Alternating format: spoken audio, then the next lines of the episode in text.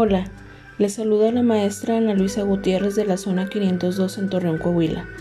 La actividad de laberintos fue muy enriquecedora, igual que las demás, pero esta me gustó mucho, porque tuvimos un momento para mirar hacia nuestro interior que a menudo olvidamos por las ocupaciones o porque simplemente nos es más fácil quedar en nuestra zona de confort.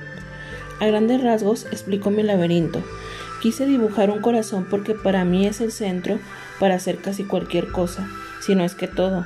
Al inicio me dibujé yo con un cordón de corazones que me, que me guiará a llegar a la meta, que para mí sería lograr un equilibrio en todas las áreas de mi vida, como en la salud, espiritualmente, en pareja, profesionalmente, físicamente, con mi familia y económicamente. En el centro puse a mis padres y hermanas, que son una parte fundamental en mi vida y son quienes me hacen fuerte. El trayecto hacia la meta no será sencillo, ya que tengo que vencer mi ansiedad, mis miedos, organizar mejor mis tiempos, que deje de importarme el 100% el que dirán y mi temor al caer y fracasar.